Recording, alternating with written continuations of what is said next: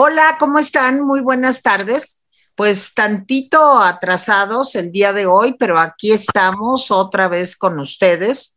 No hubo mañanera, ayer tampoco, por eso no nos han visto estos días, pero no queremos. Hola, ¿cómo están? Muy buenas tardes. platicarse. Pues, ¿Tiene, ¿tiene Jaime o alguien? Si cierran sus micros, ya, gracias. Pero no queríamos perder la oportunidad de estar con ustedes comentando pues todo lo que pasó ayer en la reunión trilateral donde el presidente López Obrador estuvo en Washington con el presidente Biden y con el primer ministro canadiense Trudeau. Y bueno, pues para esto saludo como todos los días a Jaime Guerrero. Jaime, ¿cómo estás? No te oyes, no te oyes. Te decía bien, ya listo.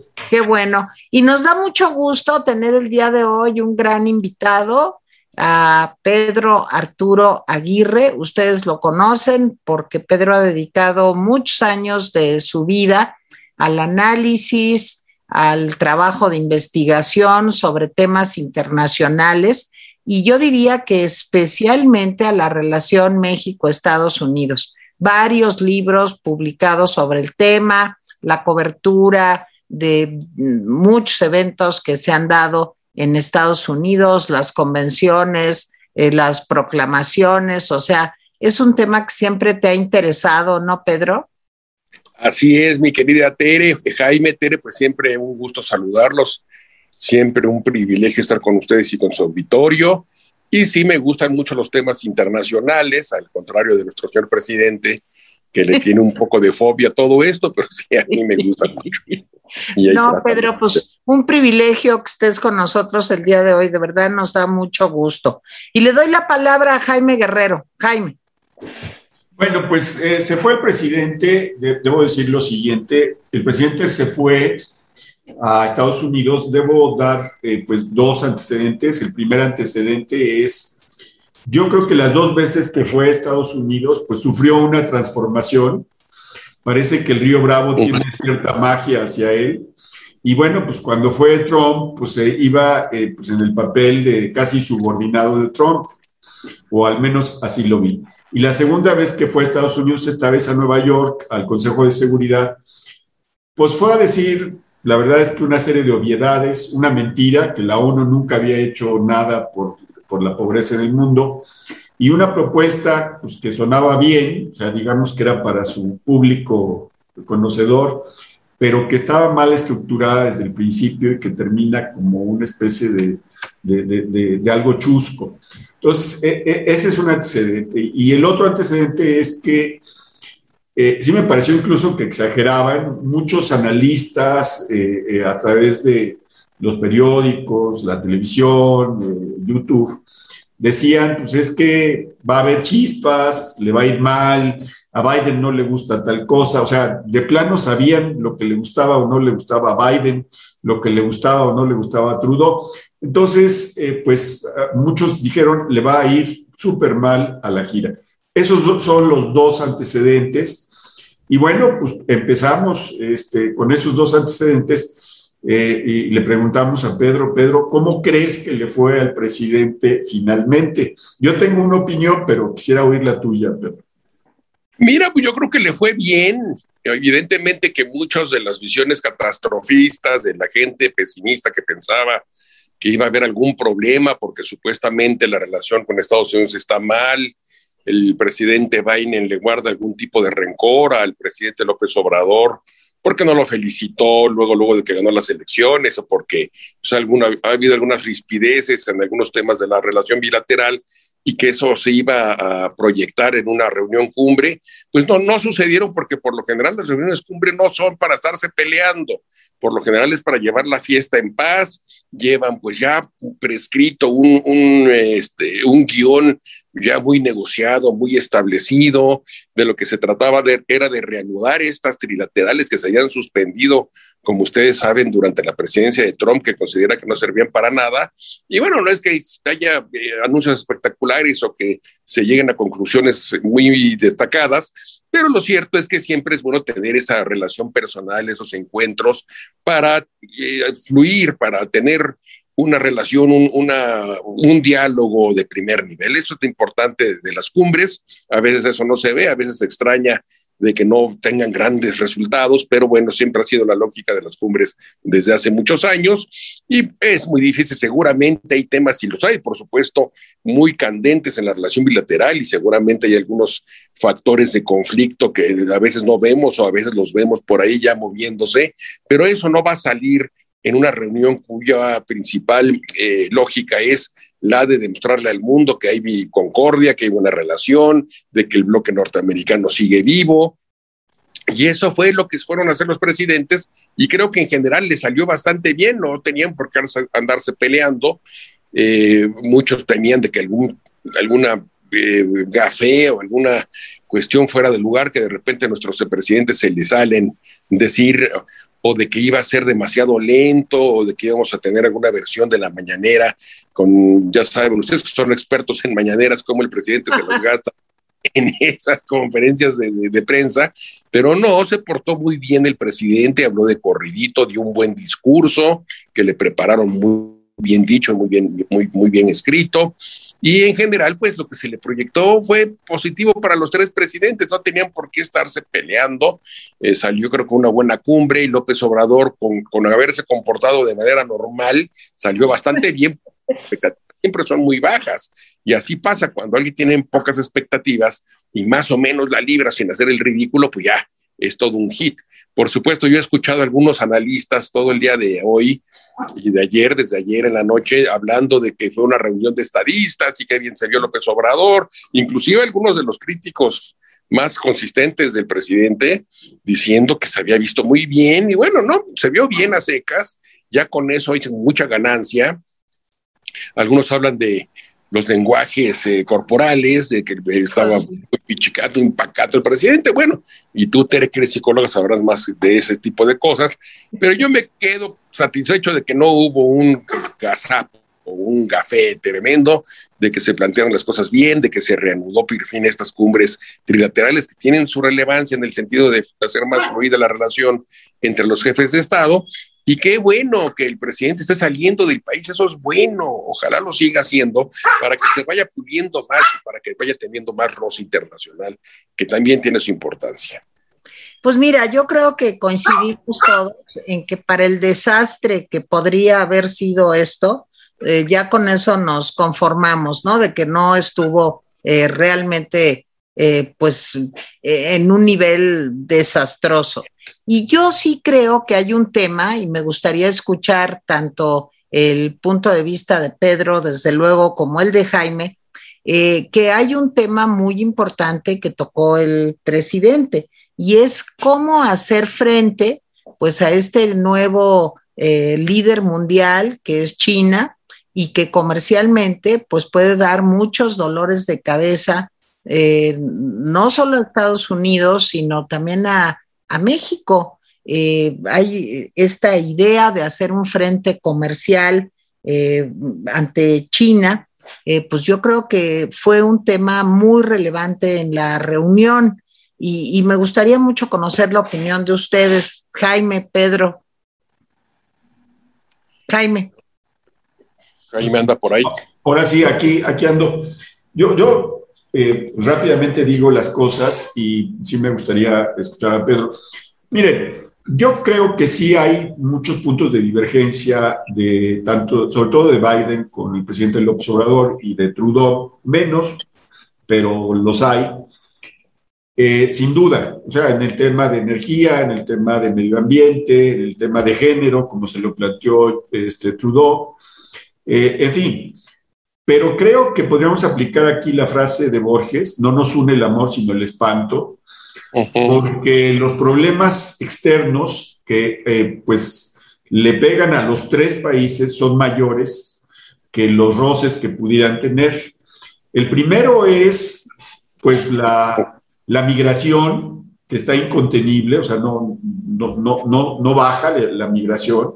La migración ya no solamente es del Triángulo de Centroamérica, estos tres países, sino el otro día yo escuchaba a, a, a, Tonatiu, no me acuerdo su apellido, que el que fue... Guillén, Guillén. A Tonatiu Guillén, escuchaba yo a Tonatiuh Guillén diciendo que, pues de nuevo, hay eh, pues grandes contingentes de mexicanos tratando de cruzar la, la frontera. Entonces, la migración es un, es un tema para los tres países, aunque en menor medida para Canadá, pero también para Canadá. Uno, dos, el crimen organizado. El crimen organizado no solamente ya está asolando México, ya se extendió a eh, eh, pues, las principales ciudades norteamericanas. Este, el tráfico de armas, el tráfico de drogas, el tráfico de personas. Y el otro gran problema que, que enfrentan los tres países es no tanto China, sino el bloque de Asia, porque ya es un, digamos que es un bloque, aunque no hay una Unión Asiática como hay como una Unión Europea, el hecho es que pues, del otro lado del, charco, del gran charco, pues está China, pero también está Corea del Sur, está Japón, está India, está Singapur, es decir, ese bloque gigantesco de países, y, debo decir que eh, en general son países con mucha disciplina, con niveles de vida muy interesantes. Estaba leyendo, por ejemplo, que India ya es el país con una clase media más grande que la de cualquier otro lugar en el mundo, incluso más grande que la que hace tres años era la más grande, que era la China. ¿sí? Entonces, pues, lo que estamos viendo es, es, pues, ¿saben qué? Tenemos pequeños pleitos por quién lava los trastes, pero el problema es que el enemigo está afuera. Esa es mi opinión. Y creo que eso fue lo que, lo que triunfó en la, en la cumbre. Pedro.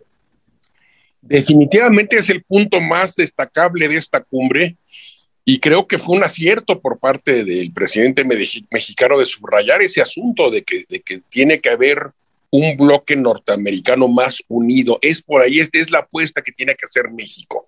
Decirle a Estados Unidos, muy bien, te estás confrontando con China, estás entendiendo que tu competencia estratégica global, inclusive hasta militares, e, es en, el, con el personaje chino, en el, en el protagonismo chino que es cada vez más grande, y por lo tanto, pues aquí podemos hacer tú y yo muchos negocios, podemos hacer tú y yo un gran equipo y eso convendría mucho a México. Imagínense nada más las inversiones. China es lo que es por las enormes inversiones que hubo por parte en buena medida de Estados Unidos durante muchos años y que de repente pues eh, México se empieza a beneficiar de esta confrontación estratégica entre China y Estados Unidos y que Estados Unidos está entendiendo de que es con el reforzamiento del bloque norteamericano, una de las maneras como que puede confrontar mejor a China, esas son buenas noticias para el país y que lo haya entendido y dicho así el presidente en la cumbre es una también estupenda noticia.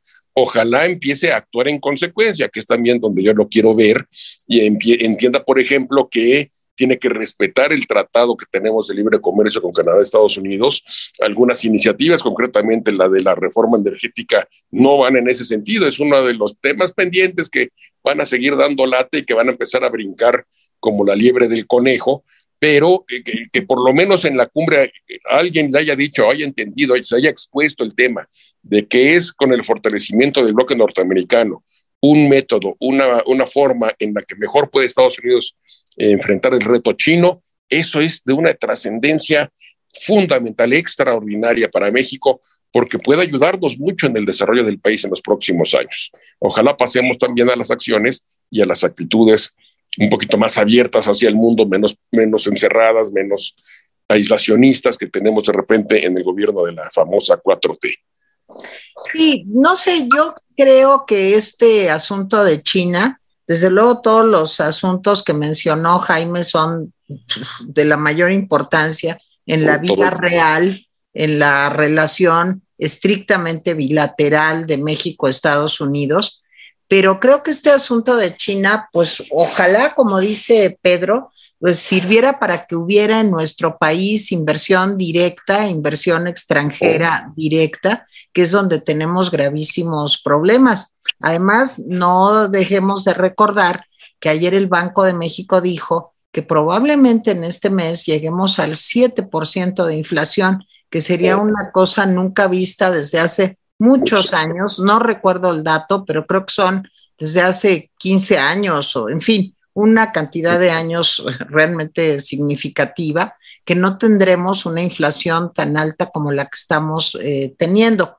Pero volviendo al tema, a uno de los temas de Jaime, yo ayer leía las declaraciones de Human Rights Watch del director para Latinoamérica de esta organización, diciendo que el presidente López Obrador estaba esquizofrénico. Y les voy a decir por qué. Yo creo que a todos nos da gusto, que no hizo el ridículo, que, eh, que estuvo razonablemente bien, que lo de China es maravilloso, que qué buena idea, que Marcelo Ebrard avanzó mm, eh, pues algunos tramitos en el tablero, pero lo que sí quiero decir es que eh, pues el presidente alabó la política migratoria del presidente Biden en cuanto a que se reconozca a los 11 millones de eh, mexicanos que están de una manera, digamos, incierta, para no decir ilegal, en Estados Unidos, pero para nada se habló del enorme problema migratorio que tenemos en las fronteras y en donde México sigue siendo pues el muro ahora de Biden, como fue el muro de Trump. A mí me gustaría comentarios sobre estos dos temas. ¿Cómo ves, Jaime? Voy, voy, voy, voy, voy, voy. Sí. A, ver, yo sí creo que eh, ese fue. Eh, López Obrador jugó bien sus cartas, como dijo Pedro, les tocó el vals eh, a los otros dos sobre la economía y ellos pues la bailaron encantados, o sea, dijeron, pues sí, de esto se trata. El tema migratorio, este, finalmente, pues obligó al presidente Biden a ceder, es decir, eh, creo que además López Obrador hizo varios guiños cuando alabó de manera excesiva, me parece, la propuesta de Biden sobre la regularización de estos 11 millones pues me parece que les hizo un guiño a los compatriotas, y no solamente a los compatriotas, a los hispanos, digamos, en Estados Unidos, y eh, pues le hizo también, cuando dijo que nos traten sin prejuicios, pues un guiño también a la comunidad de allá y a pues, los, los latinoamericanos. Cuando dijo que hay que hacer un mercado en, toda América, como tienen los europeos, que es una idea pues, muy complicada, este, pues también le hizo un guiño a todos los latinoamericanos eh, en fin, el presidente jugó con sus cartas, con guiños. Eh, yo creo que sabiendo que muchas de esas cosas pues son, pues a lo mejor no, a lo mejor sí, y donde creo que tuvo pues el, reconocimiento de Biden de decir, perdón, le vamos a dar billete para este, jóvenes construyendo el futuro y para sembrando vida en el sur de México y vamos a invertir en, en Centroamérica. Creo que ese fue el momento culminante y en los días siguientes vamos a estar oyendo cómo pues los seguidores del observador van a estar alabando como el discurso brillante, qué bárbaro, qué presidente. Yo creo que la mejor calificación es la que hace Pedro. Estuvo bien sin excesos. ¿sí? Eh, eh, en fin, y sobre migración, pues lo que está haciendo Biden es, pues nada más jugar, porque ni sembrando vida, ni jóvenes construyendo el futuro, tiene realmente el poder de detener la migración porque no vas a detener la migración eh, solamente con temas económicos, sino con temas de orden y justicia. Mucha gente migra de Honduras o El Salvador por la violencia, no por eh, eh, problemas económicos. Entonces, creo que además son economías como la, la de México que se están dolarizando, es decir, que estamos cada vez más dependiendo de las, de las remesas. Y eso es cuando el presidente López Obrador dice, no, es que las remesas van a cumplir, van a, van a ser un récord, pues la verdad es que lo que estamos haciendo es confesando el fracaso de la economía mexicana o, hondureña o lo que sea. Entonces, pues le dio gusto al, a, al Obrador con los programas, pero como diciendo, bueno, te vamos a dar tu medallita para que siga siendo el muro de Biden. Pedro. Sí, pues como, como hoy leía en un comentario, de que, bueno, otro de los asuntos emblemáticos de esta cumbre fue el hecho de que Biden dijera de que no, no, ya no somos Mister Amigo, ya no somos el buen vecino del norte, ya no nos referimos a ustedes como nuestra frontera sur, sino que somos, pues ya somos eh, a la par, somos dos países iguales, nada de ya que, que, que son nuestro patio trasero, etcétera, etcétera. Y algún comentario leí por ahí, no me acuerdo de quién, lo, reconozco, pero que es muy acertado y que dice, bueno, qué bueno que ya no somos el patio trasero, ahora somos la portería, en donde en donde te impiden eh, que entres a la casa grande que es Estados Unidos. Obviamente lo que comenta Tere también en el sentido de, pues las violaciones a los derechos humanos, los dramas que Human Rights Watch ha, estado denunciando sobre ese tema que son cada vez más grandes y cada vez más graves en México.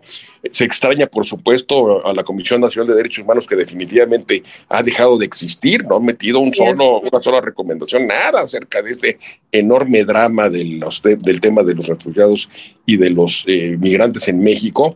Pero bueno, es parte un poquito de, la relación sobreentendida de que México tiene que apoyar a Estados Unidos en el tema migratorio. Y lo que decía Jaime también es muy cierto, la migración después de haber remitido por muchos años, la, la migración mexicana está volviendo a incrementarse en los últimos años. Y en buena medida, bueno, no en los últimos años, en los últimos meses. Y en buena medida es también de lo que dice Jaime, pues temas de seguridad pública, temas de, inestabilidad y de problemas más allá de lo económico que también están empujando a gente a irse a Estados Unidos y además de lo económico que es el drama de siempre. Pero bueno, el tema migratorio siempre ha sido un asunto clave, uno de los más polémicos, de los más delicados en la relación bilateral y yo creo que los, a futuro pues va a ser todavía más candente por el hecho de que se han vuelto a incrementar la inmigración mexicana hacia, hacia Estados Unidos y también por el tema de los centroamericanos que detenemos en México a costa de muchas violaciones a los derechos humanos. Yo creo que hay eh, otro tema muy importante que leía yo hace un ratito una nota en donde Estados Unidos y Canadá estaban diciendo que se sufre una epidemia, pero de armas, que tenemos una pandemia de armas. ¿Por qué? Porque siguen llegando a México armas de los Estados Unidos y este es un asunto que no se ha podido ni siquiera, yo no digo que detener, lo veo imposible, pero por lo menos mitigar. Eh, creo que hubo temas que a los mexicanos nos hubiera gustado que se trataran, el tema de la violencia, el aumento de los feminicidios, los 100 mil eh, pues, homicidios dolosos que llevamos en este sexenio, que se dice fácil, pero imagínense que todo el estadio azteca estuviera lleno de cadáveres. Ayer mismo en Zacatecas veíamos a 10 personas colgadas de un puente, ahorcadas ahí, asesinadas. En fin, creo que esos temas pues tienen, creo yo, que formar parte de la agenda eh, pues de, alrededor del TEMEC, porque un país que se está incendiando, donde se mueren diariamente un número muy alto de personas asesinadas, donde pasa lo de Tulum, donde sucede lo de Cancún en este hotel de lujo, en fin, pues no creo que esto afecte, eh, que esto no afecte pues la inversión extranjera y la posibilidad de que se hagan más negocios entre los tres países. Sin embargo, yo no veo, a lo mejor en las bilaterales o en algún momento se habló de estos temas en serio, pero no veo que hayan sido realmente, eh, que hayan formado parte medular de la agenda que llevaban eh, los tres eh, mandatarios. Jaime. Sí, yo estoy de acuerdo, está muy lejos, pero uno de esos temas es precisamente ¿qué temas podía meter México que eran relevantes para la relación? Miren, este, ahora sí que llegamos desde la enchilada completa que proponía Castañeda, que por lo menos era una visión global del problema, que me parecía pues una buena, una buena eh, eh, propuesta y que se echó a perder por el 11 de septiembre de 2001, si es que hubo posibilidades llegamos de la enchilada completa, pues llegamos a, pues denme para mis chicles, ¿no? Es decir, el hecho de que nosotros digamos le fue bien al observador, como dice Pedro, eh, es porque no, nos, no, no, hizo el ridículo ni, ni, nada por el estilo, hasta que se aventó ocho minutos hablando y, la traductora lo redujo rápidamente a cuatro o a dos. Eh, qué capacidad de concisión. Pero más allá de eso, este, me parece que eh, el presidente evitó los temas que le molestarían a Biden y a Trudeau. Yo supongo que todo esto se, trató en las bilaterales, en, Petit Comité, o sea, los ministros trataron eso, pero sí México estuvo muy lejos de tener pues una posición sólida en cuanto a migración, que sería la enchilada completa, eh, sólida en cuanto eh, a las armas que entran a México. Creo que el, grupo de trabajo que se va a crear este, para las armas y para las drogas, pues es, no sé a ustedes, pero a mí me sonó más una vigilancia de Estados Unidos hacia nosotros y una exigencia de Estados Unidos para que ya no se den abrazos, sino que se empiecen a dar balazos también. Este, me parece que eso fue, creo que México debió haber planteado también la posibilidad de, eh, pues, eh, eh, y que además está en el Congreso, pues de despenalizar la, la, venta de drogas, o sea, por lo menos de marihuana, pero ni siquiera eso se atrevió a decir López Obrador. Insisto, le fue bien, pero muchos de los temas mexicanos no, no llegaron. Uno de los temas es algo que incluso Turquía le está haciendo a la Unión Europea. Turquía les dice, pues sí, yo, yo detengo a los sirios, pero cáiganse con su, con su lana para mantenerlos, ¿no? O sea, ni siquiera eso eh, eh, le pudo plantear el presidente a, a, Estados Unidos y Canadá. Oiga, pues sí, estamos siendo el muro de Biden, pero denos algo más que el sembrando vida y jóvenes construyendo el futuro. O sea, denos dinero para darles un trato humano a, la gente que Pedro. Sí, los, los turcos, y no solo los turcos, por ejemplo, los marroquíes frente a los españoles, y ahora tienes el drama en Bielorrusia de cómo utilizan la migración a veces con toda la maldad del mundo para presionar a la Unión Europea. Pero el caso también es que muchos de estos países vecinos de la Unión Europea que retienen a los, este, a los migrantes que, que van hacia Europa, pues lo hacen también a cambio de algo a cambio de ventajas comerciales, a cambio de una mejor relación o, de, bueno, cierto tipo de cuestiones que siempre surgen en este tipo de negociaciones. Y efectivamente México no hace nada concretamente al respecto que se sepa, por lo menos a la luz pública, quizá a nivel más personal o a nivel más discreto, mm, algún tipo de negociación o algún tipo de, de, de trueque podría haber, no se sabe, pero lo ideal sería que pudiéramos plantear estas circunstancias de manera más pública. Pero bueno, volviendo a los temas, obviamente, como decía yo, estas cumbres muy difícilmente se va a tratar estos asuntos que son tan espinosos y tan difíciles cara a cara. En todo caso, se hacen en las negociaciones eh, bilaterales o en las que no salen a la luz pública o también en las, en las negociaciones y reuniones que siempre hay previos a estos acuerdos. Cuando hay una cumbre, pues siempre hay un trabajo previo en el que los equipos de los países se van a poner de acuerdo en qué se va a decir, qué no se va a decir, qué temas se van a tocar y cuáles no. Eso es natural, es muy, es, muy delicado que en una cumbre de repente surjan disputas que sean demasiado agrias. Ha pasado el mundo, ha pasado en la historia, pero por lo general las cumbres ya están muy preparaditas. Estos negociadores que siempre preparan las cumbres incluso tienen un nombre técnico en la, diplomacia internacional son los Sherpas. Estos Sherpas que te llevan en el Everest, en las grandes montañas del el Himalaya, que te van conduciendo hasta que llegas tú a la cumbre o que te van ayudando a llegar a la cumbre, pues los Sherpas siempre previo a una cumbre binacional o multinacional, son los que van negociando y los que van llevando toda la fiesta en paz hacia la cumbre para que todo salga bien. No son improvisadas estas reuniones.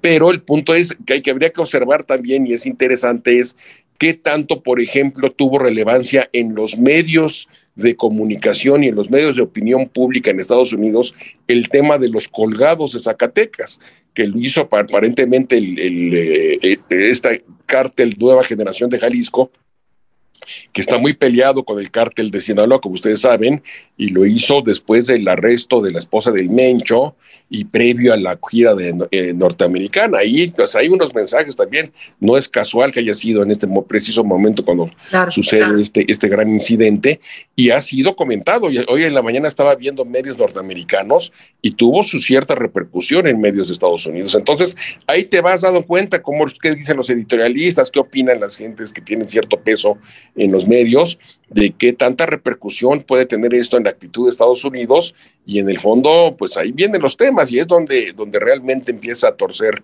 como dice la rana o la, la puerta. la este, empieza a torcer la puerca el rabo. Le empieza a torcer la puerca en los, en los temas de fondo y en donde pues ahí no lo ves en las grandes cumbres, pero sí lo ves cotidianamente en la relación bilateral y en otros, en otros medios de comunicación, como pues los temas espinosos ahí están y algunos se pueden complicar, el de energía, por supuesto el de migración y el de seguridad pública, evidentemente.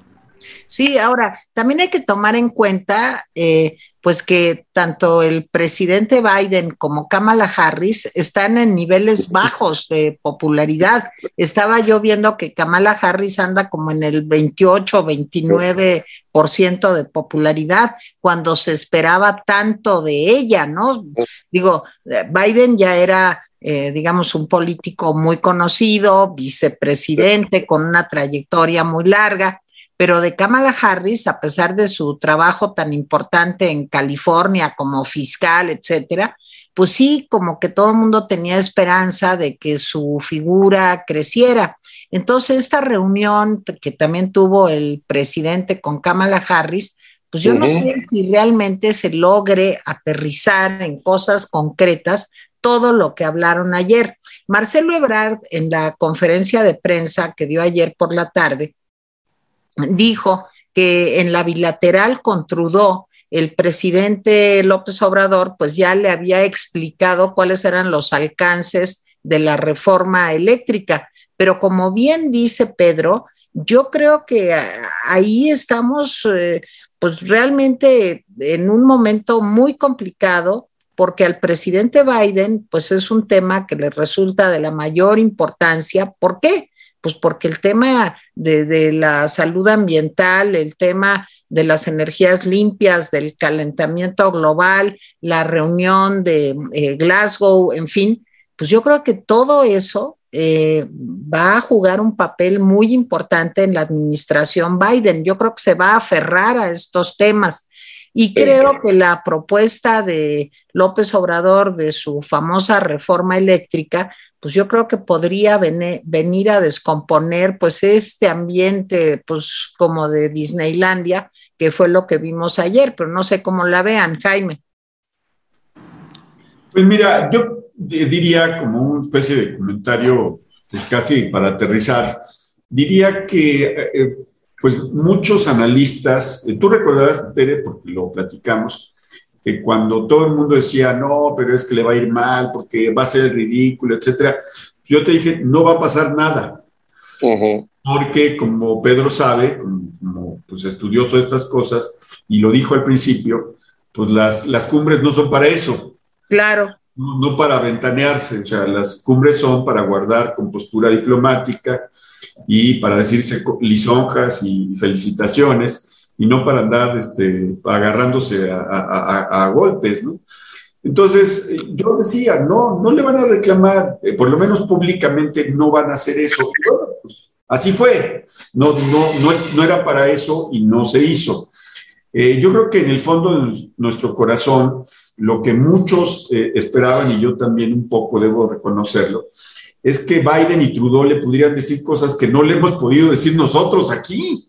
O sea, que le pudiéramos dar un par de zapes, este, no podemos hacer.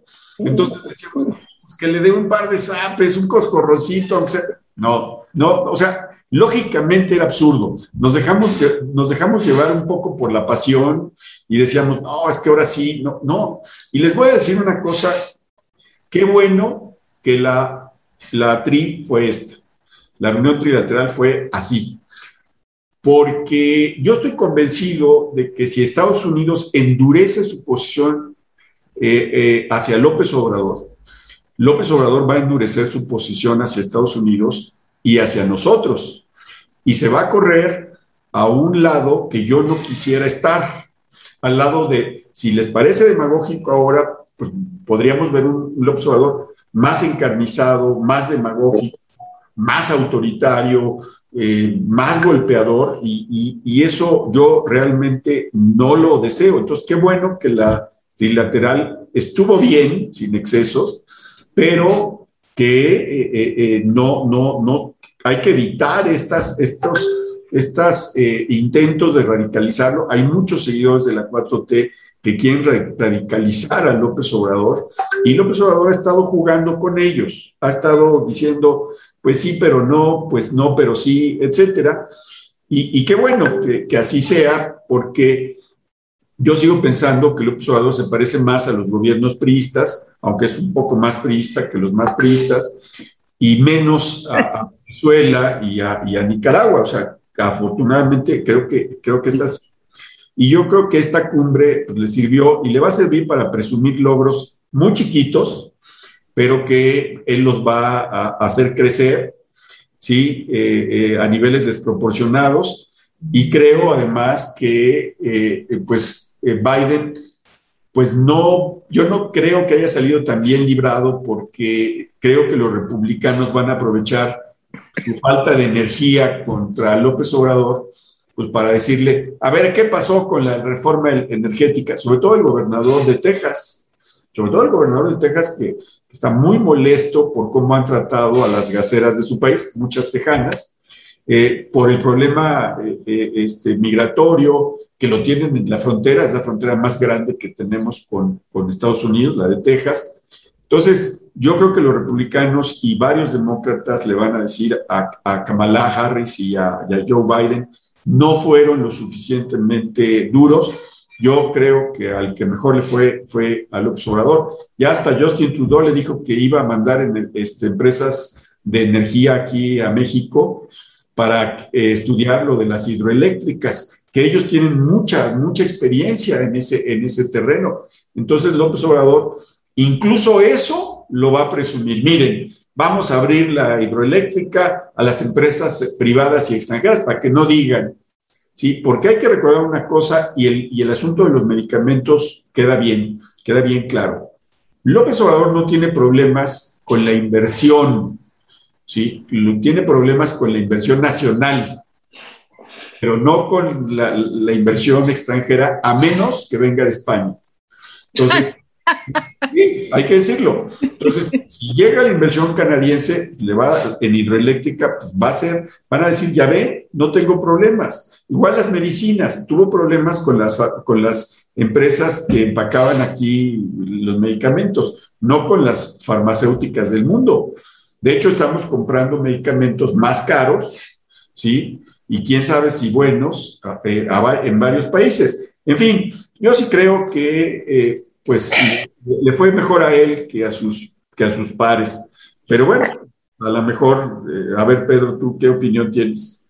Bueno, sí, claro que los, los republicanos están desde hace muchos años, no de ahorita, en un plan muy agresivo los republicanos son cada vez más antidemocráticos, no por estar en contra del Partido Demócrata, sino porque ya tienen un perfil tan autoritario, tan intolerante, tan agresivo, que son un peligro ya para la democracia en Estados Unidos y en el mundo. Entonces esperarse que si estuvo duro, mal, si no estuvo duro, mal. Es una cuestión, desgraciadamente, de una enorme polarización en Estados Unidos. Y por supuesto que Biden tiene también que pensar en el voto latino, en el voto mexicoamericano, que también tiene su importancia y por eso pues, tampoco puede tratar demasiado mal al presidente de este país. Eh, en cuanto a lo canadiense, interesante también pensar en el tema de las mineras que tienen una presencia en México muy polémica, que han sido muy criticadas porque se les ha acusado de, eh, de, de, contaminar demasiado los lugares en donde están trabajando, de no cuidar medio ambiente, etcétera un tema que por supuesto tampoco salió en la cumbre y que llama la atención ahora que, Canadá ofrezca estos tipos de apoyos y de inversiones cuando hay polémicas, cuando hay problemas en el sentido del, tema este de las mineras que trabajan en nuestro país. Y bueno, eh, era, eh, eh, bueno, esperar que se le hubiera dado un jalón de orejas al presidente de México pues no, no, no, no iba a proceder, porque el que le gustaba hacer ese tipo de cosas, porque esto de la corrección política no le importaba en absoluto y no entendía la diplomacia, era Donald Trump. Como les decía yo, Trump canceló, no hubo una sola reunión trilateral cuando Donald Trump fue presidente. Y, y existe la leyenda de que Trump le jalaba las orejas a López Obrador, concretamente en el tema migratorio, que alguna vez declaró López Obrador que iba a recibir inmigrantes y que les iba a dar trabajo en el tren Maya, etcétera, etcétera, y después hubo un tuitazo de Trump la situación empezó a cambiar, la, la actitud de López Obrador fue completamente distinta. Y entonces en algunos sectores, en algunos medios, nació la leyenda de que qué bueno que Trump le sabe jalar las orejas a López Obrador y ahora Biden va a hacer lo mismo. Son dos estilos completamente distintos de hacer política, la de Biden y la de Trump. Trump no es diplomático, Trump es, pues ya, es Trump, y Biden pues está ya reanudando esta, esta costumbre de las trilaterales y tiene un estilo completamente distinto, pero estos temas que son muy polémicos, que son álgidos en la relación, que son muchos, son muy importantes, van a seguir siéndolo, van a seguir presentes y va a seguir saliendo mucho, mucho pus, digamos, mucho, mucho debate y muchos problemas en este tipo de temas y lo vamos a ver en los próximos meses. Ahora bien, esto, estas trilaterales que eran anuales se reanudan. Eh, la próxima me parece que va a ser en Canadá, después vendrá México, no sé si primero México y Canadá, no me acuerdo, pero el hecho es vamos a ver el seguimiento de cómo viene lo que, lo que se diga en estas próximas reuniones de acuerdo a cómo evolucionen los temas más álgidos de las relaciones.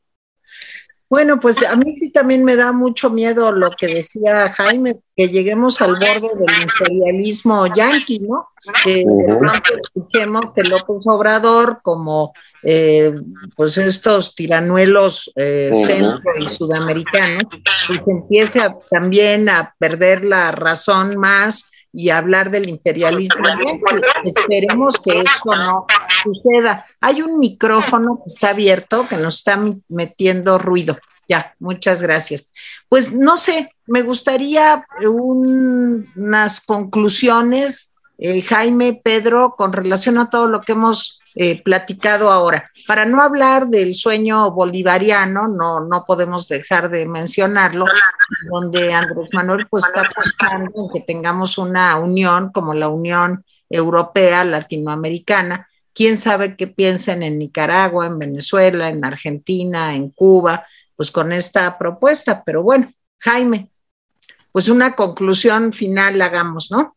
Sí, yo insisto, creo que le fue bien a secas Creo que se trae pues, dos cosas que presumir, chiquitas, pero Creo que eso le va a alcanzar para eh, las mañaneras presumir y presumir y presumir. Y creo que pues tenemos que analizar las cosas como son y no como quisiéramos que fueran, porque por ahí alguien, alguien se lamentaba que le había ido bien. bueno, bueno, hemos llegado al colmo, ¿no? Pero bueno, pues es que la verdad es que eh, lo prepararon bien. Eh, él hizo el show pues, para internamente, para guiños a todos lados. Eh, les ofreció trabajar para cuestiones económicas. pues sí, o sea, creo que le, vimos un presidente distinto. Yo decía al principio que cuando cruzaba el, río Bravo, pues era una especie de versión americana de Andrés Manuel, pero en cuanto se regresa, pues sigue siendo el mismo presidente agresivo, sigue siendo el mismo presidente autoritario y sobre todo sigue siendo el mismo presidente ineficaz. Pedro. Completamente de acuerdo. No, esperemos un mejor López Obrador por mucho tiempo, ¿eh? Ya verán la, mañanera de mañana a ver a quién la agarra. El lunes. Pero eh, bueno, cuando vuelvan a reanudarse estas bonitas eventos que yo se los, se los receto y qué bueno que los ven ustedes porque yo no puedo. Pero en fin, yo, yo quisiera abundar en el tema que, que, han estado diciendo aquí sobre pues la radicalización de López Obrador y, tratar de asumir una especie de bolivarianismo o de, o, de discurso anti-yanqui, anti-imperialista, etcétera, que desde luego es un, un peligro y algo que sería no deseable. Pero insisto en lo que también se dijo aquí, el hecho de que haya reconocido la importancia del bloque norteamericano, no bolivariano, no sudamericano, no latinoamericano, el bloque norteamericano, pues despierta la esperanza de que haya entendido de que la relación es hacia el norte, no hacia el sur, de lo que es importante para el futuro de este país es que estratégicamente sepa aprovechar la coyuntura mundial, la rivalidad entre China y Estados Unidos y le saque provecho, porque si México lo sabe hacer, le puede sacar muchísimo provecho. Es una cuestión de verdad, de futuro, de seguridad nacional de crecimiento económico, de empleos para los mexicanos. Si ha entendido que la relación es al norte, que la estrategia es al norte, y a olvidarse de la demagogia y de las mentiras y de las tonterías bolivarianas antiimperialistas, pues ganaríamos muchísimo, ¿eh? Yo no soy optimista, desde luego, yo creo que pues, una coyuntura me, afortunada, alguien le hizo un buen discurso, alguien lo ubicó muy bien, no sé si de la Fuente o Ebrardo, quien haya sido, qué bueno, bravo, felicidades, albricias. Ahora quiero ver que la actitud a futuro de México sea congruente con esta estupenda idea de fortalecer el mercado norteamericano, aprovechar la coyuntura mundial y entonces México puede ganar mucho. Lo dudo en cantidades industriales, pero bueno, es la nota optimista con la que siempre termina o quiere terminar uno este tipo de intervenciones. Así es. Oigan, pues de verdad, eh, Pedro, te agradecemos muchísimo que hayas estado hoy con nosotros. ¿Cómo va tu libro? A ver, cuéntanos. Estoy presentando en México, salió publicada hace un par de años una novela histórica que se llama Protocolo Malatesta. Y ahora va a llegar a México a las librerías, yo creo que cosa de 15 días, Protocolo Malatesta, que es una novela histórica sobre el anarquismo a finales del siglo XIX en Europa, magnicidios, pero también fake news, también nacionalismo exacerbado, también antisemitismo, terrorismo, surgimiento del populismo, todo eso es parte de la novela porque esto surgió en esa época interesantísima que fue el fin de siglo el fin del siglo XIX. Y entonces, este, a mí me gustaría que se conociera este libro y que interesara al público mexicano porque tiene muchos tonos, tiene muchas voces eh, de contemporáneas que nos interesan y que nos afectan en el siglo XXI. Ah, yo lo, desde luego que yo lo voy a leer. ¿Está en ebook ya? Está en Amazon, está en Kindle. Ok. Ya a disposición de cualquier lector que lo quiera bajar de Kindle, ya está eh, perfectamente accesible. Bueno, leo algunos comentarios. Sí. Este, a ver, Rosenone dice, rapidines, yo vi, ya vi que fue a ofrecer mano de obra barata, braceros legales igualito a Lázaro Cárdenas, que fue el primero en crear braceros. Reina Piñón, Jaime, ¿cómo puedes decir, cómo puedes decir la ONU no ha hecho nada por combatir la pobreza? En verdad me, me, decepciona tu ignorancia. Yo no dijo eso. No, yo creo que no, no, no, o sea, yo no dije eso, dije que el presidente había mentido cuando había dicho eso, Reina. Ahora sí. Pues no, yo lo que dije es, el presidente dijo una mentira cuando aseguró eso. Por supuesto, sé que la ONU tiene a través de varios de sus organismos un gran combate a la, pobreza, etcétera. Eh, nomás una aclaración. Eh, Arturo Rojas, la tenista china Peng Shuai, sigue desaparecida después de denunciar agresión sexual por parte de un alto funcionario del gobierno chino pues así se las gastan. ¿Cómo van a recibir bien a López si invitó a los dictadores y se ha cansado de hacer desplantes de novia tóxica? Públicamente se cuidan, pero en corto le dieron sus coscorrones, pues no sé. Puede ser, no digo que no. Fernando Ortiz, Alfonso Rubera, ya lo he platicado, las remesas no crecieron por los paisanos. Yo tengo familia en Estados Unidos se quedaron sin trabajo y así muchos paisanos eh, de carajos creen, ¿de dónde carajos creen que enviaban remesas? Bueno, pues sí, dicen que la DEA sospecha que es lavado de dinero, no lo sé. Esencias de mujer, habló López La y hay una ratita ahí, Obrador, sobre el desnivel de la participación económica respecto demás países del mundo. Para 2051 advirtió China dominaría 42% del mercado mundial y Estados Unidos, México y Canadá se quedarían con el 12%. Arturo Rojas, México retrocede una década en el índice de progreso social, seguridad, inclusión y derechos personales. Los focos rojos, nota de animal político. Lo comentamos aquí eh, en esta semana. Eh, Luigi Moon, ¿qué les pasó rapidito? Hoy no coincido en nada con ustedes, aunque claro que respeto su opinión. López no logra nada. ¿Cómo va a lograr algo en ese viaje? Pues también nosotros respetamos tu opinión, pero pues, creo que hay que verlo objetivamente. Susana Olivares, ¿qué opinan de que Ciro Gómez Leiva eche porras a la participación de AMLO? Ciro y varios medios más. Pues lógico, o sea, o sea, podemos decir que le fue mal, pues yo creo que no. Digo, Pedro lo decía y lo decía bien, ya es ganancia que no haya ido, como decían, eh, a regar el tepache, ¿no? Adrián Caray, saludos desde Pensilvania. Habrá que ver qué tanto de lo que se comprometió va a cumplir Tartufo. Sí, y, al, y los otros. Eh, Elena Romero, hola Rapidiños, pensé que me habían bloqueado. Saludos desde Puerto Vallarta, Jalisco. No sé qué va a pasar. Cada día llega mucha gente que queda a vivir en las calles y muchos indigentes. Es cierto, Elena, y sobre todo en las zonas que como, que más recursos tienen. Sergio Salas, mi opinión de AMLO en su visita, clases de historia sobran. Entendimiento de, de, geopolítica por AMLO muy limitada. No puede dar órdenes a Biden, no puede irse a yugular de China, doble discurso, ¿cierto? Julio César Pulido Serrano López ya le sintió el miedo a Biden. AMLO seguirá radicalizándose si no vean lo que dijo en el Zócalo el 15 de septiembre frente a Díaz Canel. María del Rosario Orozco, saludos rapidines. Tere tuvo razón en su opinión de cómo se iba a comportar el presidente en la reunión con los presidentes de Estados Unidos y Canadá, ¿cierto? Bueno, pues esos fueron los comentarios de hoy. Eh, le agradecemos, le agradezco personalmente a Pedro y le agradezco a Tere. Y nos despedimos hasta el lunes. Mi querido Pedro Aguirre, muchas gracias. En Twitter ya saben que encuentran a Pedro Aguirre en el oso Bruno.